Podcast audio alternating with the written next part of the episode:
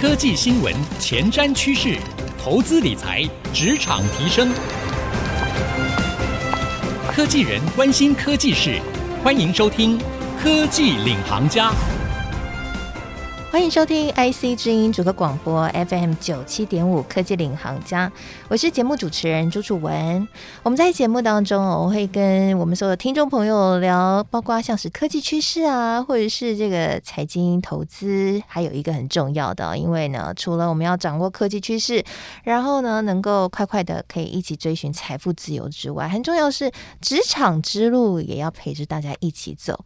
说真的，科技人的职场路哦。其实不是很好走哈，我先生也是科技人哦，我自己看着这个科技人平常上班啊，不仅高耗脑、竞争激烈，而且这个工时也蛮长，是很辛苦的。那如果说你又特别是一位女性，在都是男生的科技圈里面，真的很不容易吧？那如果说你要在一群男生的科技圈里面，身为一个女性，还可以拔得头筹。成为一个领导人，往下领导一群男生更不容易吧？而如果同时你的背景不是科技相关的，是不是真的是一件很困难的事呢？好，今天呢，我们就为各位邀请到这一位突破了重重困难，可以说是如果在科技圈里面可以说是奇女子了哈。可能呢，我们听众朋友很多人应该过去都有听过她的故事，或是曾经是她的部属，还是谁呢？她是前英特尔台湾分公司的总经理，现任工信电子总经理吴惠瑜总经理。她最近出了一本书，这本书叫做《击不倒你的，会使你更强》。大，今天来跟我们一起分享他的职场如何不断突破困难的故事啊！欢迎吴总经理。楚文你好，大家好。好，吴总经理哦，真的貌美如花。看完你的这一本书之后，我非常的震撼，因为呢，没有想到总经理过去的经历。可以说可以拍成一部人生的电影了。小时候还曾经当过小歌女，然后呢是以一个非理工科的背景，然后勇闯科技圈。三十七岁的时候，成为了领导一群男人的 这个英特尔的分公司的总经理哦。书里面有个观点真的很有趣，就是哎，明明好像看起来是悲剧女主角，但是呢，你们的诠释或者说在 Kelly 你所表现的态度里面。变成好像是喜剧女主角一样，所以看完这本书反而会觉得充满能量哈。你觉得你自己是天生性格如此，还是你的思维上面有什么跟人家不一样的地方？我觉得两者都有啊。嗯第一个是啊遗传，我遗传自我爸爸两个很棒的好处是：第一个很乐观，第二个很好睡。这是遗传自我爸爸的。那后天的培养来自于说，其实我从小就在啊。呃表演唱歌赚小费啊，那那样子的一个经历来讲，那时候我才小二、小三、小四，表演了三年，所以对一个小朋友来讲，其实我就已经有见识到一些人情冷暖了。所以后来呢，我进入职场之后，所遇到的不管是长官的栽培哈，或者是客户的一些啊磨练，那其实我个性上我都会从正向的角度来看，我都觉得说，其实我们就是要关关难过关关过啊，每一个考验其实就是在测试你能不能过得了这一。关，所以我遇到考验的时候，我都会想，Kelly，你能过得了这一关吗？我们来试看看。我都抱着这样的态度来去尝试。嗯，那这样子有时候成功，有时候失败。那成功了固然就觉得很有成就感，那失败了就想说，好，至少那美好的一仗我已经打过了啊。那我累积了一些教训，也学到一些经验。平常呢，在我们大家分享文章的时候，我都会把它归类为四个类别：第一个生活常识，第二个健康知识啊，第三个是笑话。笑话还会笑话，我会收集笑话。第四个名言佳句啊，像我现在我的好朋友群组里面就有一个笑话群组，一个美食群组，跟一个好好歌分享群组啊。所以呢，我平常会收集笑话，也会收集收集那个好句子。好句子有分那个啊，金玉良言，还有这个英文佳句啊。那所以呢，你常常平常就有收集这种好文章、好佳句来讲。遇到挫折、心情很差的时候，来拿笑话出来看一看，拿这些好句子出来看一看，其中一两句其实就会 touch 到你的心里了。哎、嗯欸，这一招很好用、欸，哎，蛮实用的，对，很实用哈。就、嗯、平常就可以累积。那如果朋友也出现负面情绪的时候，就丢给他。嗯哼，对啊，哦，对，所以这招真的是蛮厉害的。我印象很深刻，你在书里面有讲到到两个，我到现在还印象很深刻的哈。一个是刚开始要踏入业务的时候，其实你是没有相关技术背景能力的，但是你自己自告奋勇的说要去考证照，其他人都没考过，你考过了，然后就开始转换哦，这是第一个。然后第二个我印象很深刻的是。要成为英特尔的台湾的总经理的时候，当时候是由现在宏基的董事长陈俊胜所宣布的嘛？哈、嗯，然后他那个时候是你的长官，呃，我印象很深刻。你那个时候在路边，然后听到这个消息，非常的惊讶，而且非常非常的开心。但其实那个时候对你来说也是一个很大的挑战吧？因为要背的业绩，我看到书里面有揭露那个业绩的金额，真的是天文数字哎。对，但你还是把它接下来了。对啊，其实这两段你刚刚描述这两段，我觉得比较困难是前面那一段，嗯，就是说我从一个没有技术背景的，我就是念统计系的，我正大统计，在我们科技业来讲的话，基本上就是要以科班出身，就是电机系或电子系为主轴，所以像我这样子没有任何理工背景，大胆的想要当这个业务工程师，这个段落来讲的话，其实要很感谢当初的长官，他愿意给我一个机会。就是 Intel 的第一任总经理陈朝义 David Dan 先生。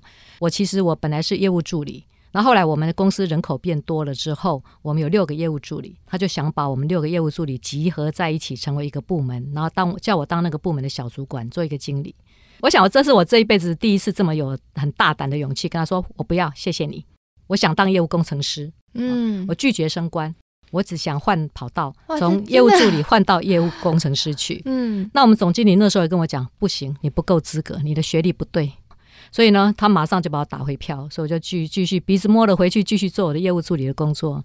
可是两个礼拜后，我就不死心了，我就再去找他，跟他游说说我很努力、很认真。那你既然要拉拔我当部门主管，表示你也认可我这方面的表现，那可不可以给我机会？我会很努力、很认真的帮公司带来更好的业绩的。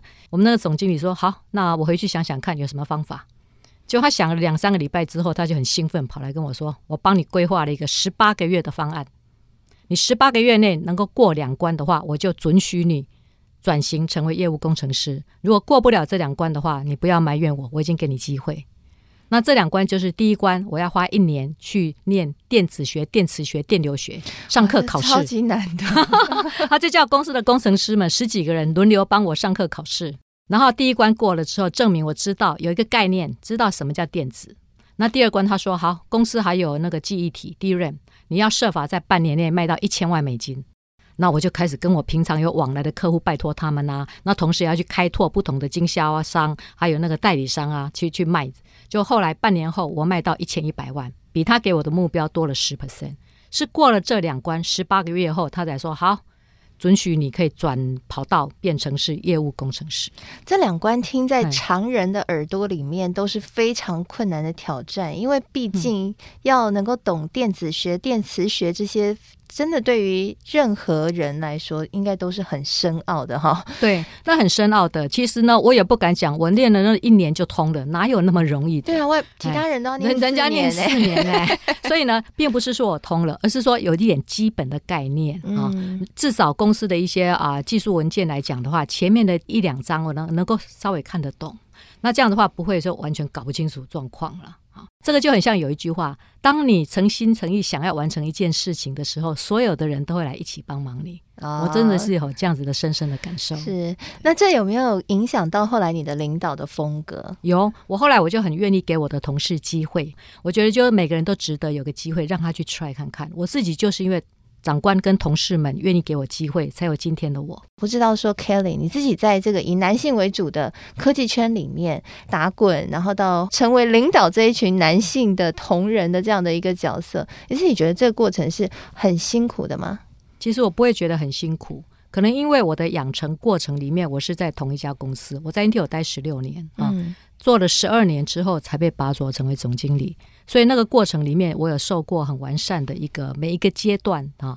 那事实上，上课是一回事，实务上的操作才是更重要的。是，所以呢，前后我自己接的时候，我是第六任总经理，我是第一任总经理时代进去的，我自己接的时候是第六任，所以我们历经第二、第三、第四、第五，每一任总经理都带给我们不同的经验跟学习。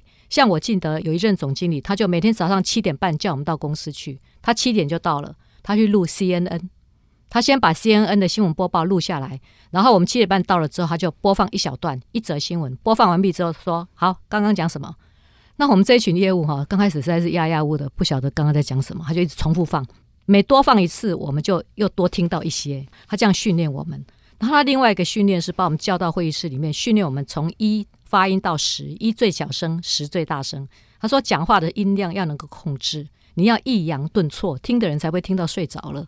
他也帮我们录影啊，看我们简报技巧。所以每一任总经理他都会教育我们不同的 skill set。那这方面其实我学到很多。所以你说很特别辛苦吗？我倒不觉得特别辛苦，而且年轻人其实是不怕苦的。对，你现在回想过去，会觉得哇，以前好辛苦。我以前是一份薪水做三个人的工作，嗯，然后晚上都很晚睡，早上很早起就要开会。可是，在那个当下来讲，不觉得苦。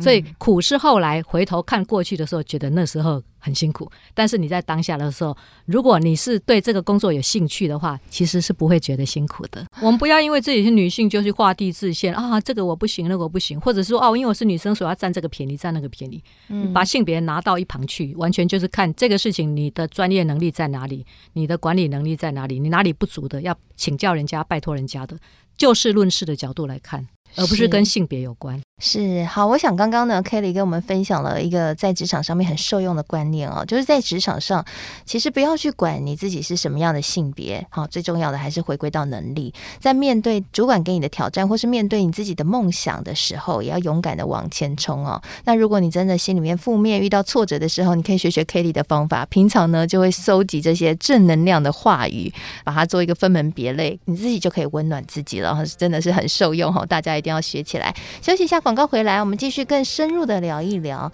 那当 Kelly 他做到了科技业当中可以说是人人称羡的最高的位置的时候，但是人生总是会有一些挑战，会有一些超出自己想法的一些变化。那 Kelly 怎么应应呢？休息一下，广告回来继续收听科技领航家。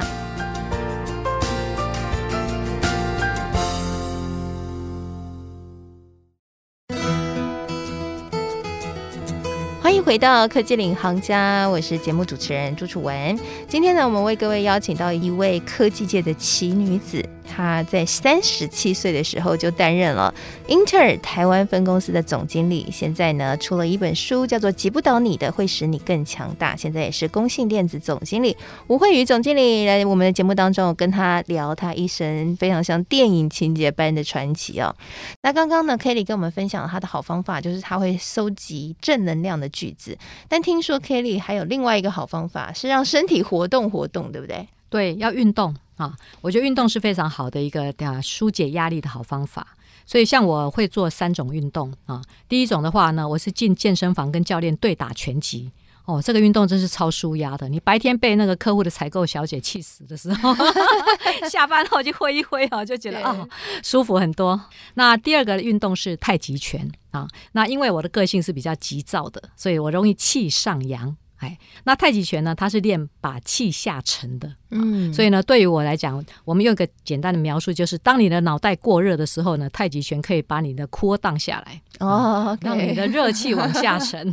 那第三运动就是核心肌群的锻炼，对，这个团体班啊，那大家一起来锻炼核心肌群来讲更有力，所以你可以做平板式，然后脚还可以踩在这个篮球上啊，这样让你的核心更有力，对整个身体是蛮好的。难怪你的身材保养的这么好。当然啦，就是嗯，有这个运动的法宝，还有呢，正能量的心灵鸡汤的法宝哈，这是职场人不可或缺的两大法宝。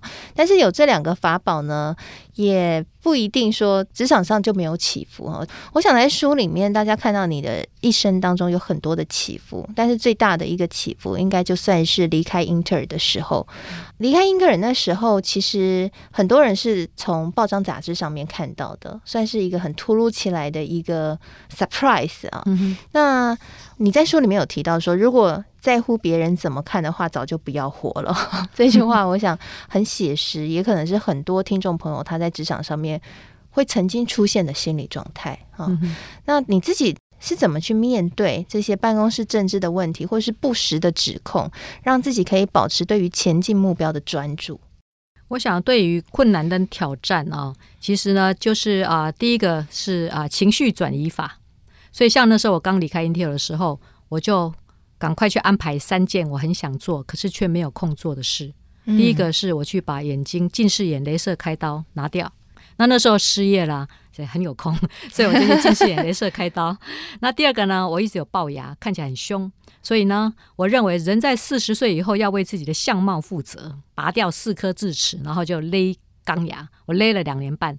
所以现在看起来就牙齿很平整啊，就没有龅牙了。嗯、那第三个呢是学打高尔夫球，那这是一个安排三件我一直想做没空做的事。另外一个是呢，我那时候刚好当民生国小的家长会长，那我是三月离职的啊。那六月有什么？六月毕业季节要谢师宴，所以呢，我就把谢师宴把它好好的组织起来啊，男爸爸们脱掉上衣来。那个跳草裙舞，我们这些妈妈们还帮他们刷那个草裙给他们穿啊，然后他们那个胸罩是用两个粉红色的那个塑胶碗 做成他们的罩杯，然后妈妈们呢，我们就号召，我就号召一群妈妈来，我们去汉口街租那个各国民族服装，我们来走服装秀，那整个把这个谢师宴办得热热闹闹的，所以呢，这是情绪转移。那再来一个就是说，那时候我离职也算是有上报纸。所以呢，就有十四家 Head Hunter 早上我，提供给我十八个工作机会哦，所以我不断的面谈。嗯、那你情绪转移，当你有其他事情可以忙的时候，就不会一直在那想我好可怜，我好哀怨，我好悲惨。嗯，还有一点就是我很喜欢伍佰的歌，那时候伍佰的那首歌呢，是我一直在听，重复听听几百遍的，叫算了吧。啊、哦，算了吧，算了吧，对，嗯、就反正发生已经发生了，你懊恼也没用啊。对，那一直在回想坏也没用。对，所以呢，我就告诉自己，就是面对这个问题啊，面对这个挑战，然后呢，去处理它。然后放下它，往前走。嗯、其实外商公司的文化跟台湾公司的文化真的很不一样哈、哦，嗯、特别是在人才的部分，他培育你，但是他如果组织有变动的话，整个做一些调动是非常快速的。因为我们之前也有采访一些也是科技业的高层，也是在外商，嗯、他们可能公司的战略改变，一整个组织就拿掉了，然后他就突然也失业了，嗯、真的是跟台湾很不一样。那你现在进到台湾文化的公司，因为一毕业就在外商公司，现在进到台湾文化公司。你自己有做一些调整吗？哦，有很大的调整哈。我离开 Intel 之后呢，只有后来在美商凤凰科技有待个几年，其他的话都在台湾的公司工作啊。那么我觉得第一个很大的差别是文化上的差异。